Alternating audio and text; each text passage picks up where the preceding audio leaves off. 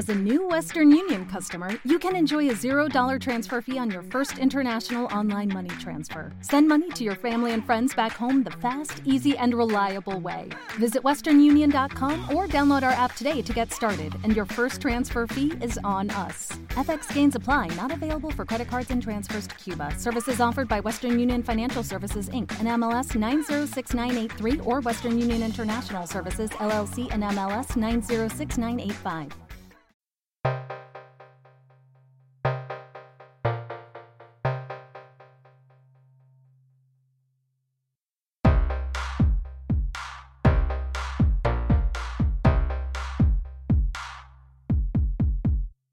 En alto rendimiento estamos con Joan Vives Ribó. Es licenciado en Psicología por la Universidad de Barcelona. Tiene máster en Psicología Deportiva por la Universidad Autónoma de Barcelona. También tiene un máster en Psicología Clínica por el Centro de Terapia Estratégica y ofrece servicios de psicología y coaching en múltiples disciplinas deportivas. Buenos días, Joan. Buenos días. ¿Cómo estamos? Muy bien. A ver, cuéntanos, ¿cuál sería el, rol que ejerce la psicología en el rendimiento deportivo? Bueno, la psicología puede acompañar al deportista a lo largo de, todo el proceso, desde que, ah, por ejemplo, si, pensamos en que el deportista pues, necesita ciertas cosas para poder aprender, necesita que su entorno esté bien, bien gestionado, pues el psicólogo puede ayudar a que este entorno sea favorecedor o estas situaciones en las que viven deportistas sean favorecedoras para que aprenda o para que entrene bien, ¿no? Después, ah, para el querer aprender, que es otra de, los procesos importantes, si tenemos, primero tenemos poder aprender, querer aprender, saber aprender y al final saber demostrar lo que se ha aprendido o lo que se ha entrenado, ¿no? Pues para el querer aprender, que estamos hablando ya de motivación y de compromiso, pues el psicólogo ahí puede ayudar a que realmente la motivación esté bien orientada y que cuando hay compromiso, pues también se, se acepte exactamente el precio a pagar para, para en este caso, ser deportista del nivel que sea. ¿no? En cuanto al saber aprender, aquí estamos hablando ya pues, de hábitos, de rutinas, de experiencia, de saber entrenar, de lo que también llamamos entrenamiento invisible, de cómo cuidarse, de la, dieta, etcétera, etcétera. Y el psicólogo puede ayudar a que estos, estos temas estén bien llevados y por tanto realmente el deportista sepa entrenarse, sepa, sepa llevar una vida ah, directamente relacionada con los objetivos que desea. Y finalmente, para el poder demostrar lo que se ha entrenado, el nivel que se tiene, ahí es donde el psicólogo puede ayudar a que el deportista afronte lo mejor posible la competición, a poder gestionar los nervios de la mejor manera, a poder estar con la tensión y la concentración adecuadas. ¿Cuáles serían entonces eh, los aspectos psicológicos que van a influir en el rendimiento deportivo? aquí hay tantos aspectos como, como factores están alrededor de, la persona. Si, cogemos el universo personal de cualquier deportista, eh, primero tenemos el entorno eh, en el que vive, las situaciones vitales que, está viviendo, que en este caso esto puede influir eh, pues alterando o haciendo que el deportista pues no esté ajustado para hacer el deporte. Después, claro, aparte de, estas cosas que, que, vive el deportista, está la, forma como se las toma. ¿no? Y esto ahí tenemos la, personalidad, la forma, eh, la, forma en cómo es ese deportista y la actitud, que es cómo se toma las cosas, ¿no? qué quiere de la vida, que esto incluye aspectos como la motivación, las expectativas y la confianza. a partir de cómo se toman las cosas el deportista, pues aparecen pensamientos, aparece, hay un estado de ánimo, una tensión, una activación diferente, depende de, cómo él se tome las cosas. Y está claro, hay una concentración que puede ayudar a hacer la tarea bien hecha o no.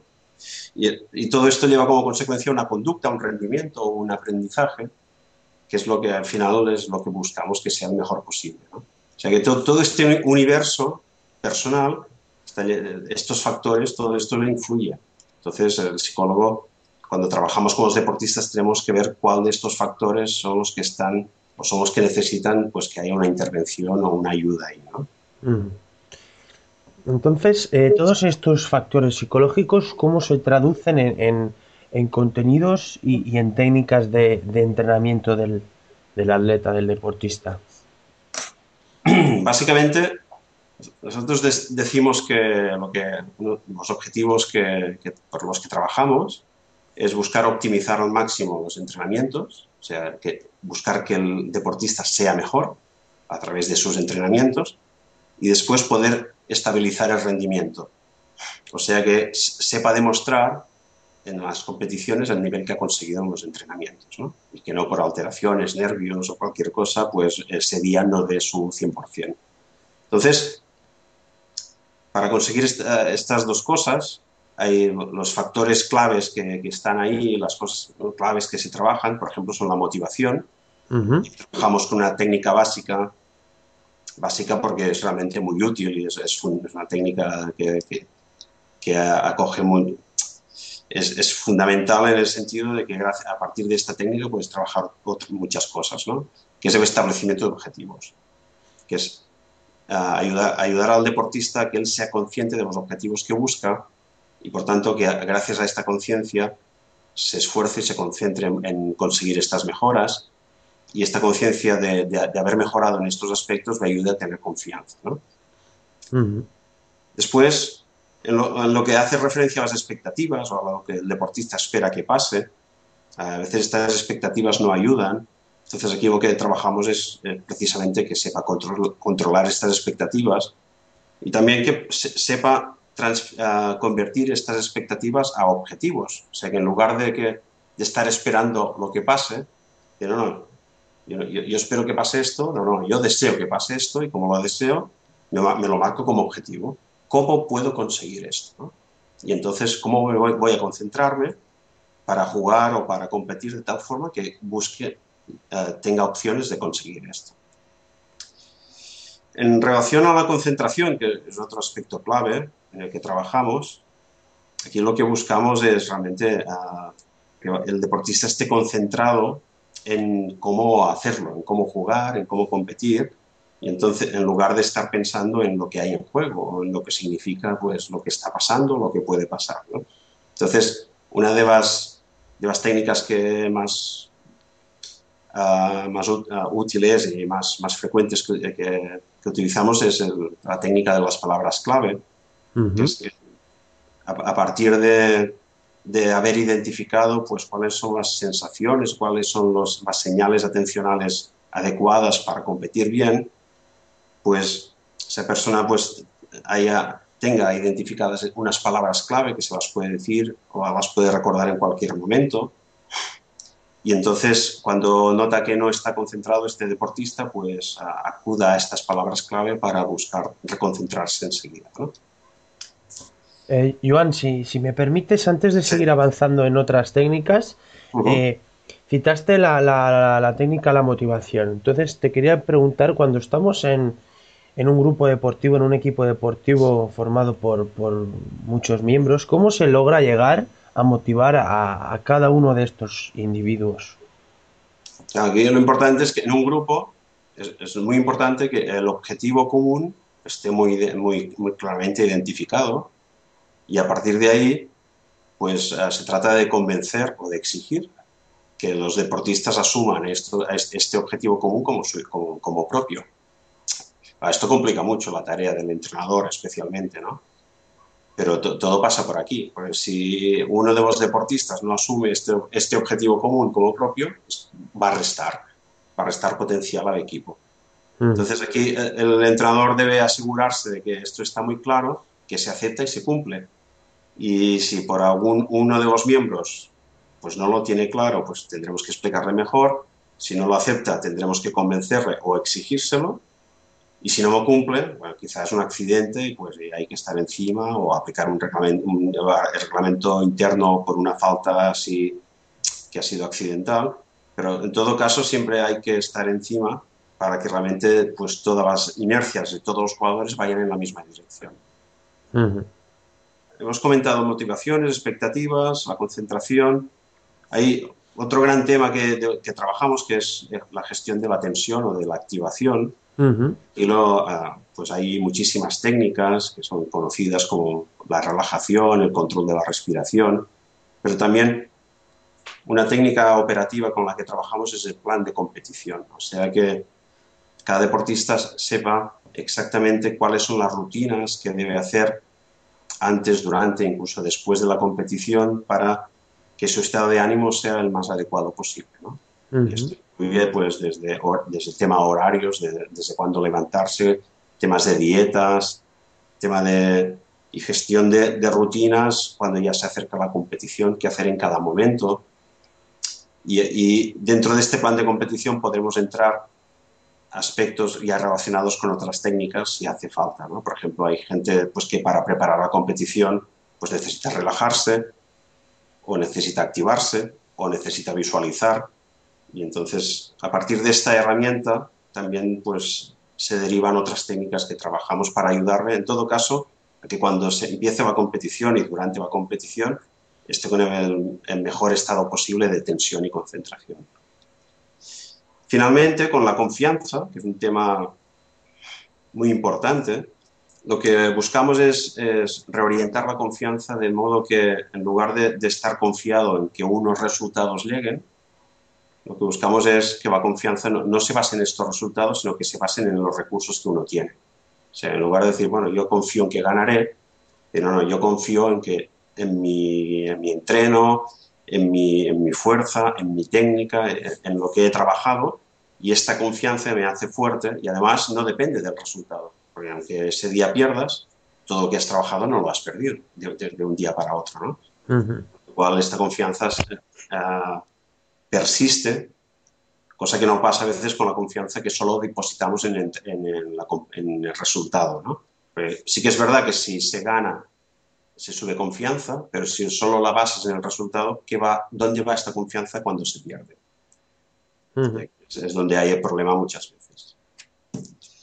Estas son más o menos las, técnicas básicas o los aspectos básicos y la forma como los trabajamos. Muy bien.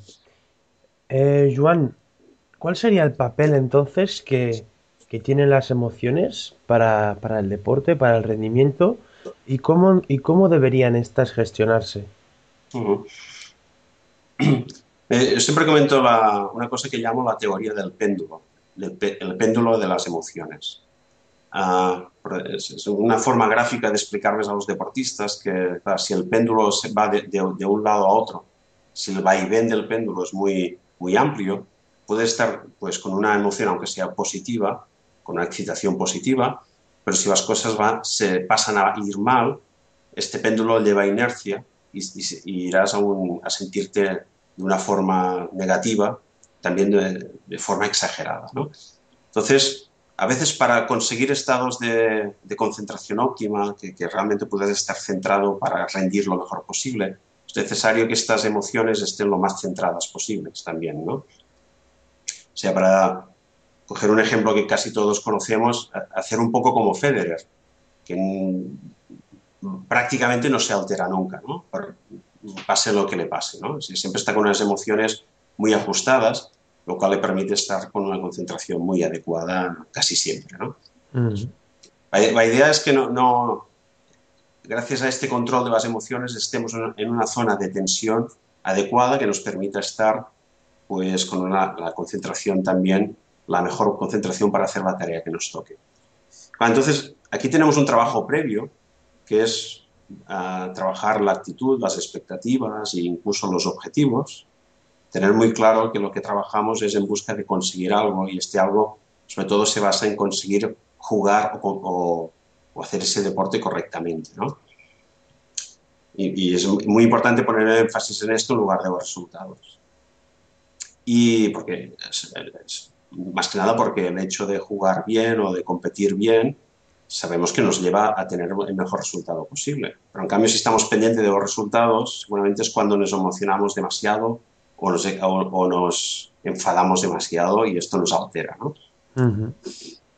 Entonces, este trabajo previo ya de preparar todo esto es importante, pero también a veces necesitamos un trabajo durante la competición que ahí entra el control de las emociones. O sea que si, si hay algún momento que te, descontrolas, que seas capaz de, pararte y, por ejemplo, en tenis no romper barraqueta. ¿no? Esto, por ejemplo, tenemos a Djokovic, que lo aprendió a hacer entre el 2010 y 2011, aprendió a controlar sus emociones negativas, que antes le traicionaban y hacían que no, no, no sacase todo su potencial. Y en este tiempo, a partir del 2011, Djokovic aprendió a hacer este control. Y solo haciendo este control, pues esto le ayudó a sacar todo su potencial y a encaramarse en ese momento en el número uno. ¿no? Joan, ¿cómo, ¿cómo se puede conseguir esto? ¿Cómo se puede conseguir el, el, decirse a sí mismo, no me deben de, de, afectar estas emociones negativas? Es un problema, porque cuando piensas, es que casi casi necesitamos eh, crear hábitos o por ejemplo, en el, tema de, barraqueta, por ejemplo, un entrenador puede intentar crear un hábito, pues, eh, elaborando un reglamento interno en los entrenos, que si el, deportista pues hace manifestaciones negativas y rompe la raqueta o lo que sea, pues paga una multa. ¿no? Bueno, esto de, de, una forma u otra ayuda a un control de la conducta. Otra cosa es que ayudemos al, al, deportista a, considerar que el error no es negativo. Normalmente las emociones negativas vienen cuando el error, hay un error. Y entonces, si ayudamos al deportista a ver que un error no es negativo, sino que es algo normal, que aparece en cualquier competición, pero que incluso le podemos sacar provecho, porque si hemos hecho un error, pues tenemos la capacidad de poder analizarlo y poder uh, corregirlo. Si conseguimos esto, solo por el hecho de que el deportista considera que fallar no es malo, sino que es algo normal, ya no se enfada tanto, ¿no? Entonces ahí sí que el entrenador tiene una gran cosa, una gran tarea a hacer, porque a veces sin darse cuenta los entrenadores activan este, pensamiento de que fallar es malo, ¿no? O sea que ahí eh, el asesoramiento a los entrenadores también es muy importante hacerlo en este sentido, porque si un entrenador juzga al, al deportista o el, deportista percibe que es juzgado por el hecho de haber fallado, pues lo que aprende el deportista es que fallar es malo. Por tanto, cuando falla en, en, competición, pues ahí se desajusta, ¿no? que es lo que no queremos. Antes de pasar al tema de asesoramiento psicológico en entrenadores, eh, nos has dado dos, dos ejemplos de, de, de, tenistas y de trabajo psicológico en tenis. ¿Cuáles son las exigencias a nivel psicológico que, que, tiene este deporte, ¿no? Bueno, la verdad es que yo, habiendo trabajado ya con, muchos tenistas, esto que te he comentado de ser capaz de, tomarte el error no como, no como algo negativo, sino como una cosa natural, normal, pero y, y, ser capaz de aprovechar este error para sacar conclusiones y corregirlo, esto realmente es, es algo muy, muy útil y hace que ah, no, solo no, no, te desestabilices, sino que realmente, ah, incluso yendo mal el partido o habiendo falla de tal, el contrario te vea centrado, te vea preparado y esto hace que el contrario, pues, mm, todos los aspectos que puedas, todas las ventajas que puedas darle al contrario por el hecho de que te vea enfadado, te vea fuera del partido, esto lo desactivas. Por esto, por ejemplo, en este caso podemos hablar de Nadal. Todo el mundo sabe que, Nadal lo dará todo hasta final, incluso estando lesionado, como hemos visto hace poco, estos días. Y ah, esta, fortaleza mental, gracias a estar centrado solo en cómo jugar y no buscar excusas ni nada, pues es, muy importante en tenis. Por otra parte, eh, ¿cómo se logra estar no sé cómo decirlo, tranquilo en, aquellos puntos que, que, son clave para, el resultado final del partido. La cuestión es tomarse el, primer punto igual que el último, igual que, cualquier otro que pueda ser trascendente, ¿no? O sea, siempre igual. Y la, forma de hacerlo esto, claro que eh, a nadie se le puede escapar que el marcador está en de una forma, está, es un punto clave, esto nadie se le escapa. Pero si has aprendido en los entrenamientos a estar siempre concentrado en la forma, en cómo jugar, esto después es más fácil que en la competición pueda seguir estando concentrado de esta forma. O sea que, aunque el, deportista o el tenista en este caso sepa que ese punto es clave, también habrá aprendido a estar concentrado en cómo hacer ese saque correctamente. Entonces es importante que su concentración se centre en cómo hacer ese saque y en cómo jugar en lugar de estar pensando en lo que hay en juego. Mm. Esto es una cosa que se entrena, está claro que se entrena. Y ya para terminar, Joan, eh, ¿cómo se debería asesorar en el trabajo psicológico a los entrenadores? Bueno, esto es un aspecto clave, especialmente si trabajamos en equipo, porque realmente asesorando al entrenador lo puedes trabajar todo o casi todo. Estos aspectos que hemos comentado de motivación, expectativas, confianza, tensión, concentración, todo esto lo puedes trabajar de forma indirecta a través del entrenador. O sea, realmente podemos trabajarlo todo y gracias a hacerlo con el entrenador, este trabajo llega a todos. Con lo cual uh, convierte este trabajo con el entrenador en el más eficiente posible. ¿no? es, realmente es la intervención más eficiente. ¿eh? Porque solo trabajas con uno, pero trabajando con uno llegas a todo y lo trabajas todo.